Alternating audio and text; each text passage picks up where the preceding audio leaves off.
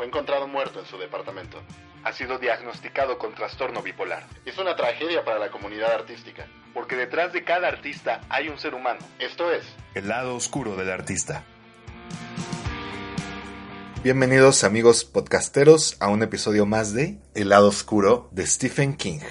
de Stephen King. Que, que si hay alguien para tener lado oscuro, pues tendría que ser el, el llamado maestro del terror. Pudiera ser maestro del terror moderno, porque el, el anterior era Lovecraft y Stephen King siempre se ha considerado eh, fanático de Lovecraft. O sea, es, es alguien que es como su, su maestro. Pero digamos que ese es el maestro del terror actual y el nivel de, de producción y, y de ventas de los libros que ha hecho son incuestionables, ¿no? Desde hace 30 años, sus libros se mantienen en los primeros lugares de ventas. Actualmente nos pa- parece ser que es el top 3, top 4 de ventas eh, eh, mundiales. Entonces es una persona que ha abarcado varias generaciones de lectores y pues parece que su nombre ya está escrito para la posteridad. Así es, con, con 61 novelas, hasta ahorita novelas. Ya ni siquiera podemos contar los cuentos, relatos cortos, compilaciones. 61 novelas, la más reciente eh, está ahorita en, en venta en las librerías que se llama El Instituto. Y más de 350 millones de dólares vendidos en, libros. Anualmente recibe veintitantos millones de, dólares de ganancias. Entonces, eh, es una locura el nivel de ventas de un autor de este calibre, ¿no? Stephen Edwin King es su nombre completo y nació el 21 de septiembre de 1947 en Portland, Maine, donde de hecho aún vive con su familia. y donde ocurren la mayoría de las, de las novelas de, Stephen King. Maine en particular es como el, el, el lugar fetiche de King para, para escribir. No es el único lugar y fue teniendo que ver como con los momentos donde se mudaba, que ocurrieran en, en otros lugares, pero Maine es el aspecto que se va repitiendo aparte en un como universo que él ha creado donde elementos de sus libros se conectan entre unos y otros y están unidos por una saga muy extraña y poco afortunada que se llamó La Torre Oscura, que cin- cinematográficamente fue poco afortunada, ¿no? Sí, a pesar de contar con un actorazo como es Idris Elba, no, no despegó la producción cinematográfica, cinematográfica, pero yo no he tenido la oportunidad de leer esa saga literaria, pero dicen que es una maravilla. Ahora, antes de entrar como a los primeros años de Stephen King, ¿cuál es tu primer contacto con Stephen King? O sea, como lo primero en, en tu mente, en tu vida, en tu historia, donde recuerdas algo que tiene que ver con él, porque está presente, en la- es parte de la cultura pop. Tendría que ser eso. ¿ok? La primera, la película que se hizo para televisión con este Tim Curry, grandioso, Tim Curry en, en- como Pennywise, que bueno, yo era muy pequeño, entonces tuve varias pesadillas con ese payaso. Pero la viste de niño, entonces. La vi de niño, sí, fue, no sé por qué me dejaron verla, fue horrible. Yo recuerdo que en alguna ocasión, solo de ver la portada de la película, me puse a llorar porque mi impresión con ese payaso fue demasiada. Pero sí, lo más seguro es que ese haya sido mi primer acercamiento a Stephen King. Yo también, yo creo que también la, la primera peli que vi fue, fue esa, igual de pequeño. Y fue, fue como un momento de, de la historia en los años 90 donde se hicieron muchísimas películas basadas en libros o cuentos de él. Películas como de bajo presupuesto, medio... Casi eh, serie B. Sí, casi serie B, casi, casi para llegar directo a televisión, ¿no? Casi, casi caseras, tipo eh, cementerio de, de mascotas, eh, la mitad siniestra, eh, los chicos del maíz, y como una serie de películas ahí medio extrañas, pero que estaban en, en una época de el ya desaparecido Blockbuster, que estaban constantemente en la sección de, de estrenos o de terror, y que era como de lo poco que, que uno se podía acercar como a, como a conocer, y bueno, luego ya todo el tema de, de los libros. Pero no siempre fue una cuestión de éxito económico para Stephen King. De hecho, eh, su infancia y su juventud no tiene mucho dinero. Él es el hijo menor de un, de un matrimonio. Su hermano mayor se llama David, solo son ellos dos. Y su padre aplicó la de voy por cigarros y nunca regresó. papá de Nelson. Literal, Stephen King dice que eso fue lo que dijo, voy por tabaco a la tienda y nunca regresó. Su madre crió a, a los dos hijos en situaciones bastante precarias, casi de pobreza. Y Stephen siempre se caracterizó por ser como un poco retraído en su niñez, pero también era alguien muy trabajador y él tuvo varios trabajos en lavanderías, en librerías, cavando tumbas incluso, y con eso logró pagarse sus estudios universitarios. De hecho, su mamá eh, empezó a trabajar cuidando a, a su abuela, a la abuela de Stephen King, y los demás familiares como que le daban dinero para sostenerse y eso. Y luego cuando muere la abuela encuentra un trabajo en una residencia para enfermos mentales, lo cual pudiera haber matizado eh, parte de la formación de, de, King. Que King es uno de los casos de, de, escritores autodidactas, porque en realidad no es como que haya ido a la mejor escuela, con este contexto no tenía acceso quizá a la mejor literatura tampoco, pero desde muy pequeño escribía historias y se las vendía como a los compañeros, tanto que terminó expulsado. Bueno, más que expulsado lo regañaron los maestros y le prohibieron cobrar por vender esas historias y tuvo que regresar el dinero y demás. Entonces, eh, escribió muy rápido sin tener como una formación tradicional en ese sentido. Ya la tuvo hasta la universidad, estudió en la Universidad de Maine y estudió un, como una licenciatura en arte, se llaman allá Bachelor in Arts, eh, pero es como nivel licenciatura en letras inglesas, digamos, sería como el equivalente aquí a una licenciatura en, en, letras inglesas.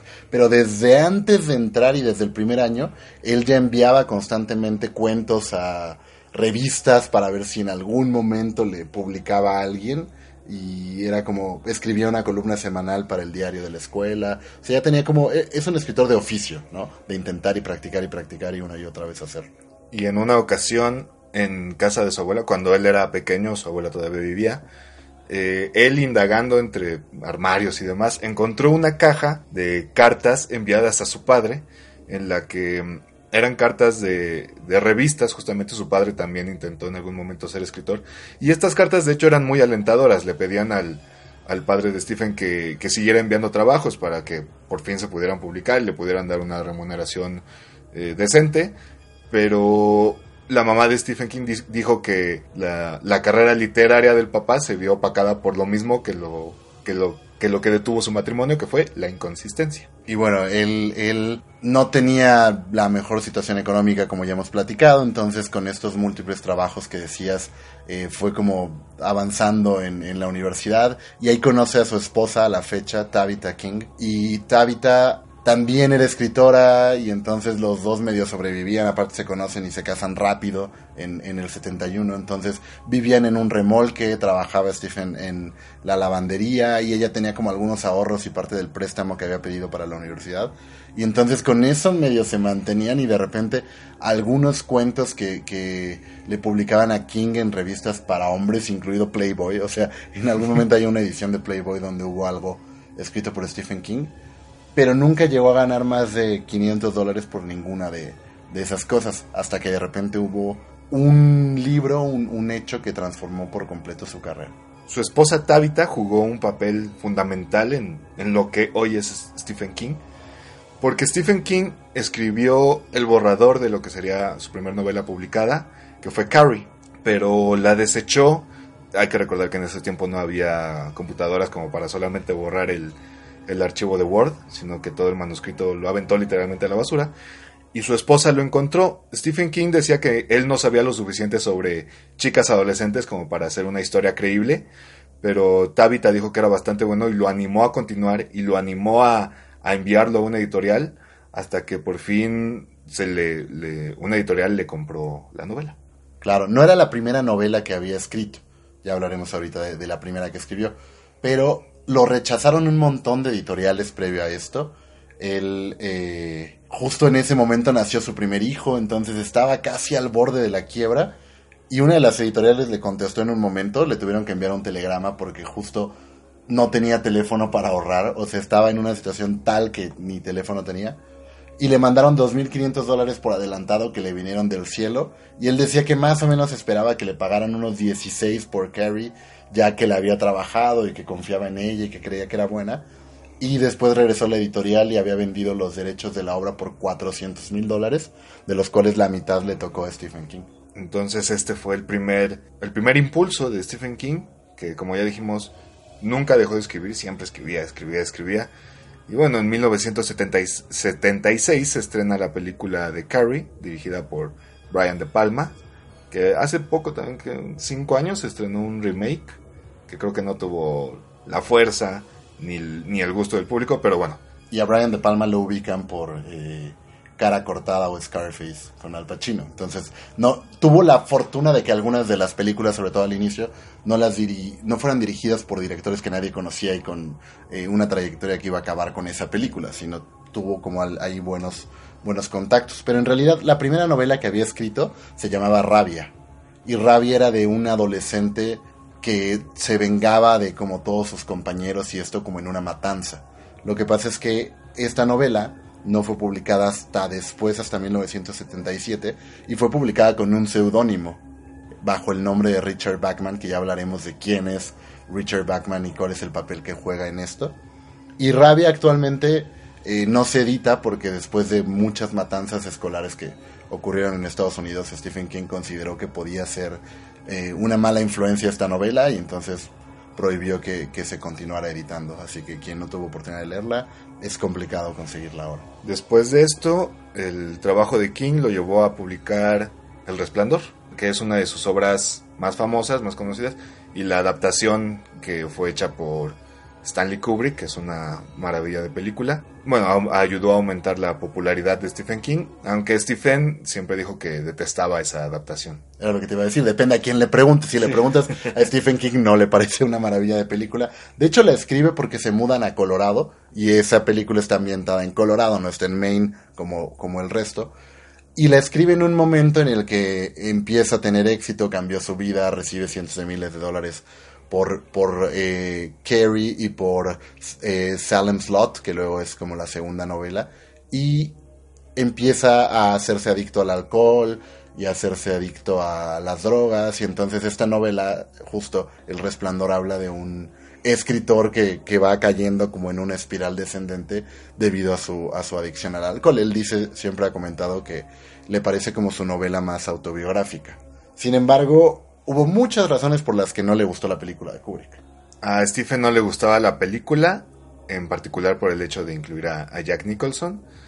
Jack Nicholson fue incluido porque acababa de hacer Atrapado sin salida, era un actor en, la epítome de su popularidad y Stephen dice que no refleja la espiral descendente del escritor alcohólico que él había plasmado en el libro justo para él, el que Jack Nicholson hubiera hecho Atrapado sin salida y fuera ubicado por el público como un loco, hacía que desde la escena 1 del resplandor ya estuviera loco y no hubiera la progresión que, él planteaba en el libro. Y luego eh, escribe la segunda parte llamada Doctor Sueño, cuando el niño eh, Danny ya es grande, y él comenta que con e, esto que acaba de ser una, una película que estaba hace un par de semanas, no sé si está en cartelera todavía. Creo que todavía y a él le parece que por fin fue reivindicado lo que él pensaba en El Resplandor y celebra de, parte del director que hizo como un tejido fino entre lo que había escrito Stephen King y lo que dirigió Kubrick, como que fue quien los logró conciliar después de muchísimo tiempo. Que es una película bastante buena, dicha sea de paso, si pueden verla es bastante entretenida. Además tiene a, a Iwan McGregor, que es una joya de actor, entonces véala. Pero entonces, en esta época de los 80, cuando explota Stephen King, cuando se hacen películas, Carrie se llevó eh, un par de Oscars, entonces cambió por completo su realidad.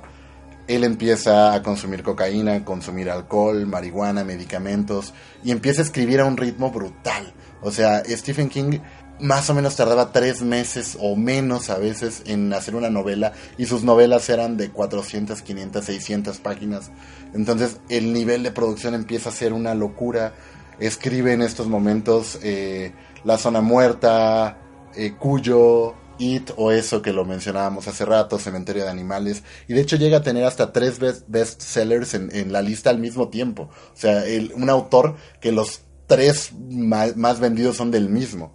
Y llega al punto en el que eh, sus publicistas, sus editores le dicen que no puede escribir ese ritmo, que no hay manera de que el público y el mercado consuma lo que él está produciendo y es cuando inventa el sinónimo, el seudónimo, perdón, de Richard Bachman, donde publica algunos eh, libros como Rabia, como El Fugitivo eh, y después cinco o seis novelas publica como Richard Bachman y al final termina por reconocer públicamente que en realidad era él y por asesinar a, Richard Bachman. Y las ventas de Richard Bachman se dispararon en ese momento. Y regresando al, tema de la adicción en los años 80, King llegó a, declarar que ni siquiera recuerda haber escrito Cuyo. que él la leyó y, y no, no tiene recuerdo alguno de haber puesto ninguna palabra de ese libro en papel. Eso lo pueden leer. Hay, hay un libro de Stephen King donde es como una especie de autobiografía donde habla del proceso del escritor que se llama Mientras escribo. Y es muy interesante justo ahí como dice que cuando se recuperó de la adicción y agarraba eh, Cuyo, decía, le resultaba completamente extraño. De hecho, en esa época de adicción, él no estaba contento con los resultados de las películas que habían dirigido basadas en, en lo que él había escrito y entonces se le ocurre dirigir una película, la única película que ha dirigido Stephen King por si alguien la quiere buscar, que se llama La rebelión de las máquinas en 1986. La película resulta un fracaso, un bodrio total y la gente que, que participó en la producción decía que era obvio porque él llegaba hasta los dedos de droga a, a grabar la película, a filmarla. Eh, y la última novela que escribe antes de abandonar la adicción se llama The Tommy Knockers y corta por completo con el consumo de, todo tipo de sustancias después de esto. Después de Tommy Knockers, su familia y amigos le hicieron una intervención y como ya mencionabas, cortó de tajo su consumo de, de alcohol y de drogas. Y esta época se puede mm, resumir, digámoslo así, en su obra Misery. Y él mismo lo ha dicho, Misery es una obra sobre la cocaína. La, protagonista, la, el personaje femenino, que más bien es, es antagonista en esa historia, representa completamente la cocaína porque él decía que la cocaína era su fan número uno. Tenía como esta, esta habilidad de transformar eh, o de, de utilizar metáforas sobre otras cosas de la vida y convertirlas en monstruos.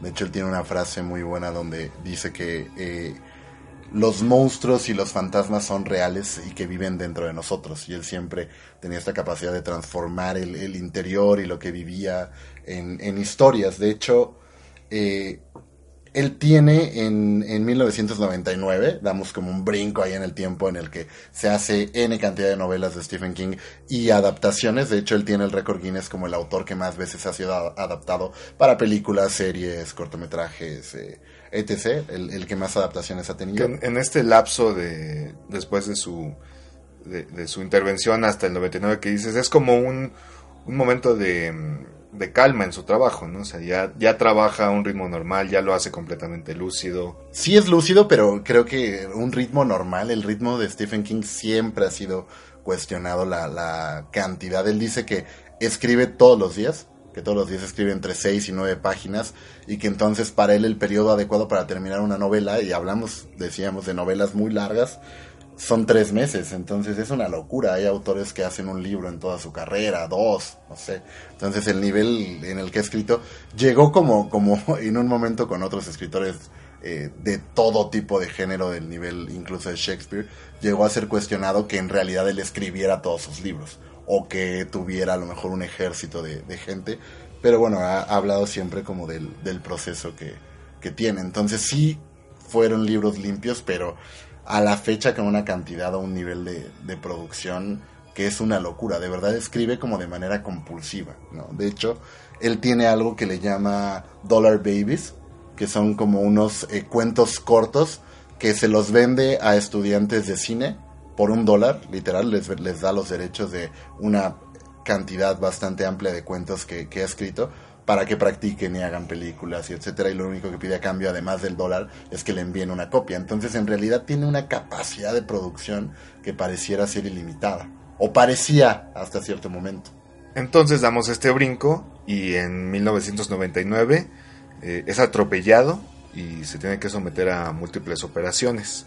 De, Es- de hecho es este este accidente esta parte donde es atropellado pudo haber tenía parecía tener una relación premonitoria con Misery de la cual platicabas donde es un escritor que tiene un accidente automovilístico y es cuidado por una enfermera que es su fanática, pero la había hecho antes, con la que sí tiene relaciones con una novela llamada Dumaki, que es muy interesante por ahí si alguien la, la quiere buscar, que habla de un hombre que tiene un accidente con, con- en una pick-up, el, el- quien lo atropelló venía manejando una pick-up, y después habla del proceso de recuperación donde pierde el lenguaje y eso le genera como mucha rabia y empieza a jugar ya con el universo como paranormal. Entonces un poco canaliza eh, el accidente que tiene hacia Doom aquí. De hecho, él compra la, la pick-up o dice que va a comprar la pick-up que, que lo atropelló para destruirla. Y este personaje de Doom aquí es, es un pintor, no un escritor, pero es, es muy obvia la cercanía y siempre está como jugando con la frustración. Y fue bastante grave el, el atropello. El accidente se dio cerca de su casa, ¿no? Él había salido a pasear, casual, normal. Él dice que se siente muy cómodo paseando fuera de su casa en Maine porque la gente ya lo ubica como un vecino más. Pero después de, de este accidente eh, sufrió un colapso pulmonar, múltiples fracturas en la cadera, pelvis y miembros inferiores. Pasó tres semanas eh, en el hospital y cuando por fin salió, para él era muy difícil sentarse a escribir porque no, no podía mantenerse en esa posición durante mucho tiempo y llegó al, al punto en el que en el 2002 anunció su retiro de la escritura. Que fue un, como hablábamos de esta sensación que tiene o esta necesidad que tiene de escribir duró poco, en realidad volvió pronto a escribir y a generar eh, muchas novelas. De hecho, es, este periodo de, de los 2000 es cuando empieza a producirse eh, cine con mayor facilidad o, es como donde comienza lo que ahorita es el boom eh, de las series y entonces él empieza a, escribir o lo que escribe se empieza a adaptar para hacer series como Bajo el Domo o La Niebla, o, que no, no llegan a tener el éxito que le hubiera gustado. De hecho, él siempre siente que debió haber participado más en, en la parte creativa de, de, las cosas que adaptaban. En algún momento dijo que sentía celos de George R. R. Martin porque él sí era, él sí participaba muy activamente en la escritura de los guiones de Game of Thrones y cuando cuando Stephen King se enteró, dijo que sintió muchísimos celos al respecto. Y hace rato decías que estaba caminando por, por eh, su casa en Maine. En realidad tiene muchas propiedades, al final siendo uno de los escritores más vendidos. Y tiene como dato curioso que en tres de las casas que él ha comprado, se cometieron suicidios antes de que él, no, no exactamente antes, sino en un periodo anterior a que él las comprara. Entonces tiene ahí como una relación, igual el trabajo de enterrador, tiene una relación peculiar con la muerte, siempre la ha tenido. De hecho, su, su primer trabajo pagado, digámoslo así, fue el de enterrador y tiene un, un cuento corto, un relato que se llamaba Yo fui un ladrón de tumbas adolescente. Entonces es, es obvio, ¿no? Es obvia la, la la inspiración. Y también un poco creció Stephen King como en, en la época de Estados Unidos donde eh, sorprendieron los asesinos seriales, donde había como más información, no sé llamarlo, como más morbo, más eh, infamia de los asesinos seriales. Eh, fue como un, un momento donde le tocó saber sobre Manson, que ya lo hemos mencionado en otro episodio, incluso sobre John Wayne Gacy, que Gacy eh, era un asesino que aparte era como un empresario valorado en la comunidad y se disfrazaba de payaso para las fiestas infantiles, y que es el personaje en el que está inspirado Pennywise, Pennywise de, de It. Entonces, eh, crece en la cultura de los asesinos seriales y esto le da como eh, mucho alimento. De hecho, todas sus novelas tienen un toque americano muy claro, patriótico, con fuegos artificiales, banderas, casi rayan en el costumbrismo a pesar de que eh, sean sobre terror, ¿no? Realmente retrata demasiado el, Estados Unidos rural y, y, sureño donde habita. De hecho, de niño se llegó a, a obsesionar con Charlie Starkweather, que fue justamente un asesino serial de Nebraska.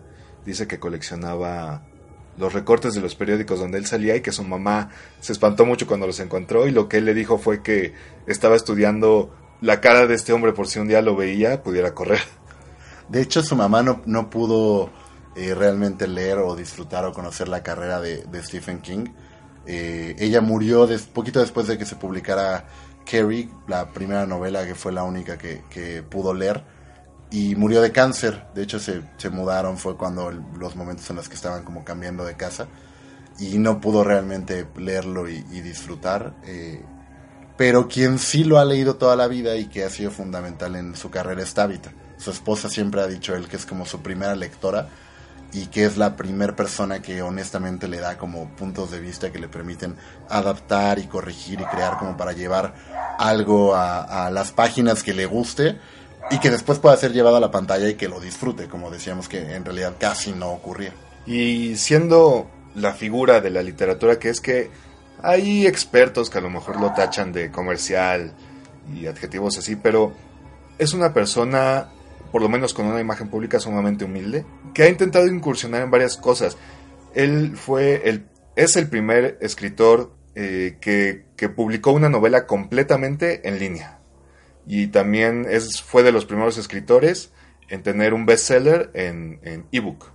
De hecho, si mal no recuerdo, esa, esa novela que publicó en línea se llama Riding the Bullet y fue como un experimento que hizo eh, intentando que se pudieran vender las cosas de manera digital y que no como, como se hace en realidad fueran PDFs que todo el mundo se comparte sin pagar eh, ningún tipo de derechos de autor y fue un fracaso. O sea, fue aceptado que no funcionó esa manera de venderlo como a través de su página, pero intentó como experimentar y en realidad esa cantidad de producción y, todo esto que dices de cómo he intentado participar de, de, la literatura americana le llevó a que en 2003 ganara la medalla de la National Book Foundation por su contribución a las letras americanas y en 2014 la medalla nacional de las artes. Y hablando un poco más como de curiosidades del maestro del terror, eh, estuvo en una banda de rock benéfica que se llamaba The Rock Bottom Remainders, en donde estuvo con otros escritores, entre los que destaca Matt Groening. Así es, el creador de Los Simpson. Incluso llegó a componer alguna vez un musical sobre fantasmas y eh, tiene como diversas fundaciones y hace como mucha actividad filantrópica junto con Tabitha. O sea, en realidad el, los eh, cientos de millones de dólares que tiene busca una manera de cómo compartirlo e impactar en la comunidad en la que en la que creció y en la que vive. Y hablando de otra persona que también es muy filan filantrópica. y con mucho dinero, igual. es J.K. Rowling, ya la conocen, la afamada autora de los libros de Harry Potter. Eh, Stephen King es fan, es, es Potterhead, como se dice, como dicen los chavos. Y en alguna ocasión llegó a declarar que Rowling es una gran escritora, mientras que Stephanie Meyer no lo es. Dice que no es muy buena. Y no, cualquiera que haya visto. Yo, yo he visto 10 minutos de una película de Crepúsculo y es insufrible, así que no miente. También, como dato curioso, tiene algo llamado triscaidecafobia, que es miedo al número 13, y los números juegan papeles importantes en su novela. Y bueno, si alguien no se ha acercado a leer a Stephen King, tiene 61 posibilidades ahí para escoger y comenzar. La más reciente, decíamos, la del instituto. Y en tema de adaptaciones también tiene para encontrar en, servicios de streaming, en cine, en, eh, en línea. Y si les interesa saber como cuál es la que más le ha gustado a Stephen King, la adaptación de algo escrito por él, se llama Cuenta conmigo. Y esa estaba basada en la muerte de un amigo suyo de la infancia que fue atropellado por un tren. Y es la única que dice que le parece completamente fiel a lo que escribió y que llegó al punto que lo hizo llorar cuando la vio en, en pantalla. Así que si alguien quiere acercarse a las adaptaciones, cuenta conmigo puede ser un buen lugar para empezar. Y así como Stephen King vivió en, condiciones complicadas en la infancia y llegó a poseer récords y a ser eh, prolífico como artista, hay otro, eh, pero en la música, que vivió en condiciones complicadas y que llegó a poseer el récord Guinness de quien más rápido eh, rapeaba en una canción que es Eminem, Marshall Mathers. Así es, hablaremos de Eminem en nuestro próximo episodio, así que si quieren conocer un poco más de él, no se lo pierdan. Y nos pueden, pueden comunicarse con nosotros a través de nuestras redes sociales que son... En Facebook, El lado oscuro del artista, y en Instagram, arroba oscuro podcast. Por ahí también, si les gusta el podcast y conocer como de este lado B de los artistas, recomiéndenlo, compártanlo, eh, díganle a, a, sus amigos que, que, lo escuchen, escríbanos de quién les gustaría que, que hablemos, eh, contáctense con nosotros por ahí en redes. Y no nos queda más que despedirnos. Yo soy Axel Bryce. Y yo soy Alexander Thierry. Y nos vemos la próxima semana en otro episodio de El lado oscuro de Eminem.